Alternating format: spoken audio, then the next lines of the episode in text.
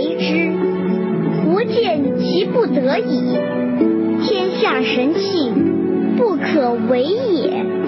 为者败之，执者失之。故物或行或随，或虚或吹，或强或雷，或挫或挥。是以圣人去甚，去奢，去泰。想要取得天下而去作为，我看他是不可以得到的。天下是个神妙之器，不可以有所作为。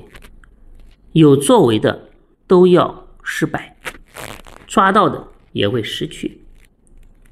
天下呢，从相上来讲，是人们对物质世界的认知，泛指一切世间的现象。为了想要得到物质而去作为，包括那些想取得霸主、去图谋世界的人，老子说都是痴心妄想，一定是得不到的。为什么呢？因为物质世界它不是摆在这里的事实吗？怎么会得不到呢？如果说真的得不到，那些已经拥有物象的人又作何解释呢？首先呢，我们知道，任何物质呢都是组合形体。比如呢，汽车是由各种零部件组成的，人是由躯干、四肢、器官、脏腑组成的，房子呢是由钢筋、水泥、砂石、砖瓦组合而成的，世界呢是由山水、草木、大地、人物组合而成的。单一的物质也是组合体，是各种微粒所组成的。这种微粒呢，可以说是分子，也可以是原子、质子。甚至更小。总之呢，物质是可以不断的分解，直到分解到最后似有若无。也就是说，任何一种物质都没有自身的本体存在，都是假借他身而合成的。所以说，包括那些他身在内，物质现象都是假象。这个呢，是一个实情。同时呢。所有的物质都是在运动的，小到一粒微尘，大到日月星辰，乃至天体宇宙。世界上的物质除了跟随地球运转，它们自身也在不停的在运动。啊，哪怕是一杯水、一块石头，它的微分子的形态都在不断的运动。这个微分子当中啊，电子围绕着原子核高速旋转，那些微粒本身始终呢没是没有固。固定的一个形态的微粒的变化就是物质的变化，只不过人的肉眼不能直接看清而已。所以天底下最大的错觉就是一切物质的现象都没有自身固定的形体。所以呢，我们可以得出一个结论，就是世界是物质的，物质是运动的，运动是变化的，变化是生灭的。凡是生灭的物质现象都不具备它自身的本体和形象。因为随时生、随时灭的东西，全都是不真实的。那么，所谓的存在，没有自身本体和形象的物质，又是怎么存在的？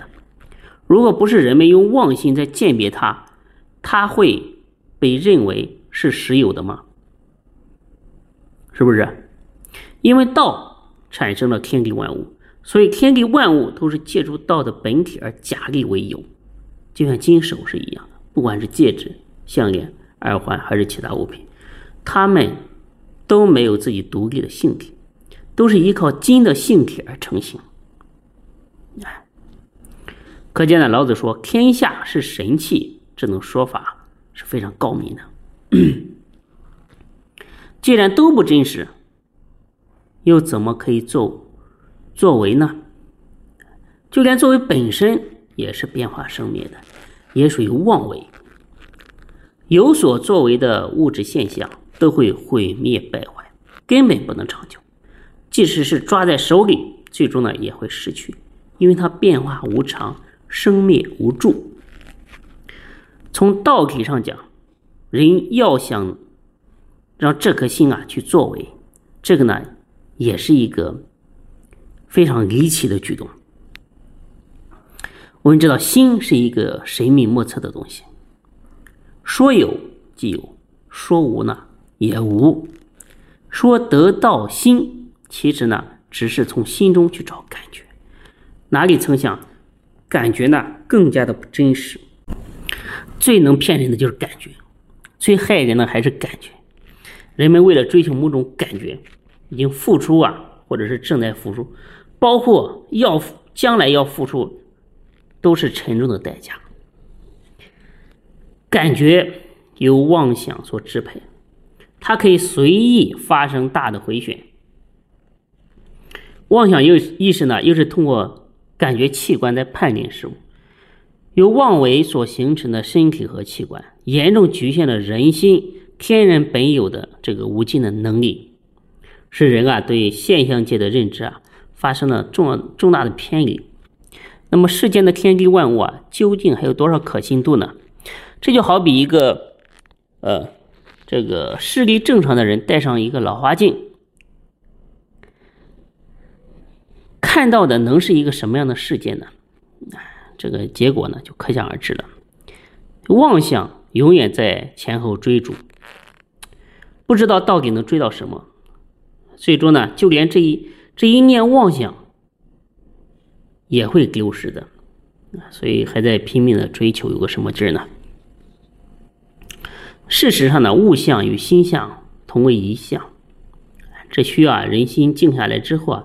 对道的彻悟来验证，老子说一是二，说二是一，这就是哲学当中形而上学与形而之下的真正的关系。所以物质有时啊自行有，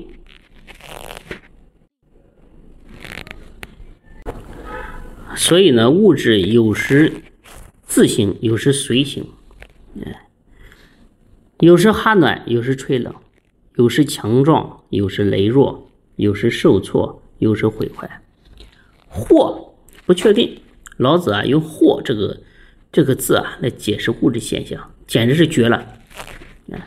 物质现象是没有定性的，永远都是在不断的转化，它就是它无常的一个生命的规律。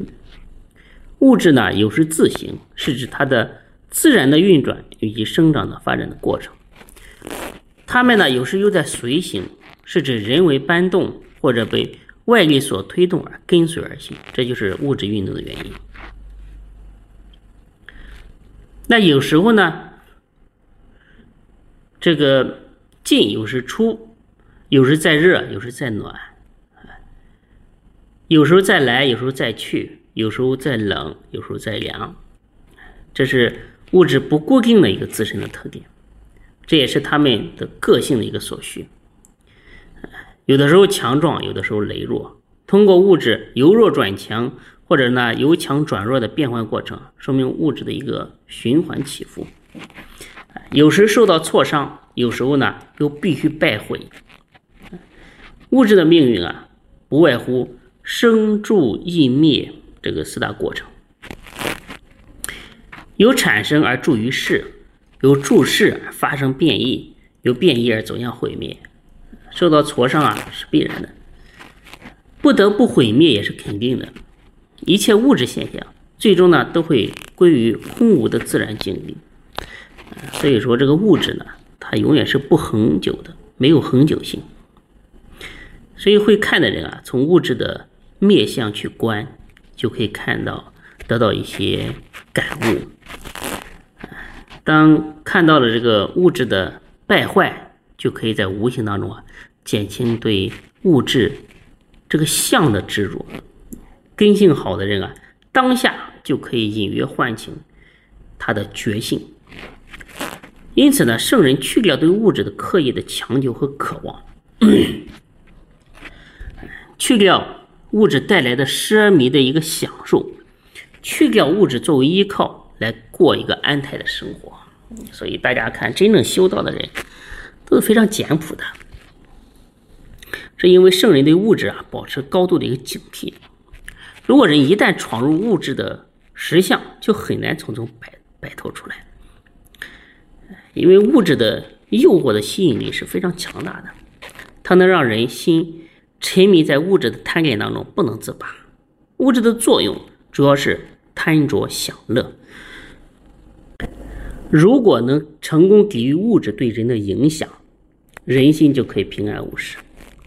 所以说，古来大德曾经说过：“一念贪心起，百万障门开。”对物质享受的追求，是人心迷惑颠倒的证明。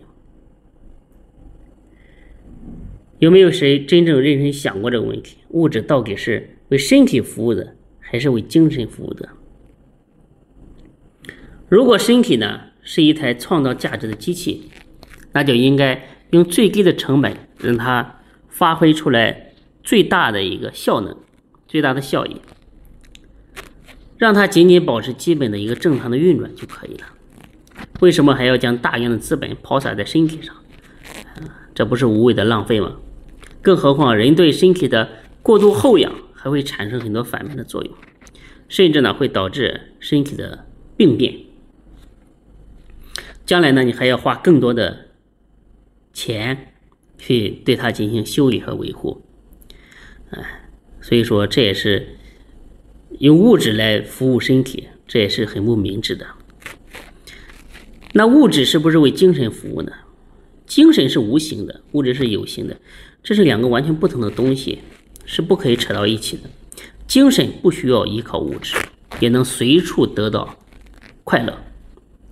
精神可以通过思想自由的变换，人为什么非要用物质来买这个精神的千金一笑呢？像当你的精神安定下来，自身本身就蕴含着无穷的快乐。人为什么要付出 辛劳的代价来慰藉精神啊？最让人意想不到的是，精神本身并不能得到任何物质，这就说明呢，用物质。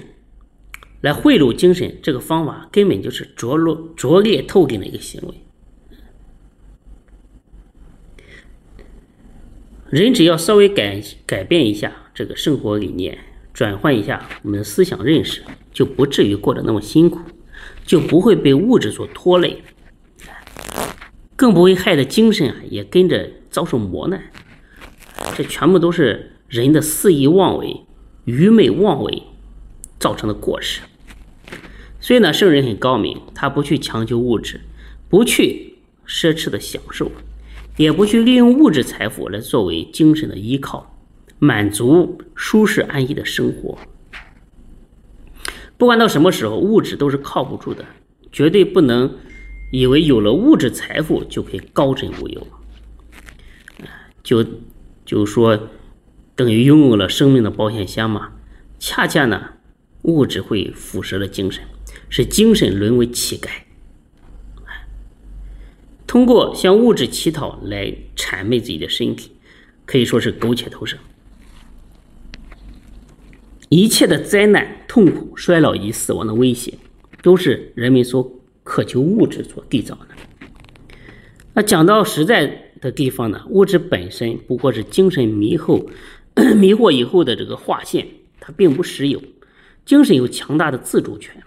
也有足够的力量来挽救自己，全看你建立什么志向，是不是能抵得住诱惑。更多的国学知识呢，大家可以关注公众号“福慧正堂”。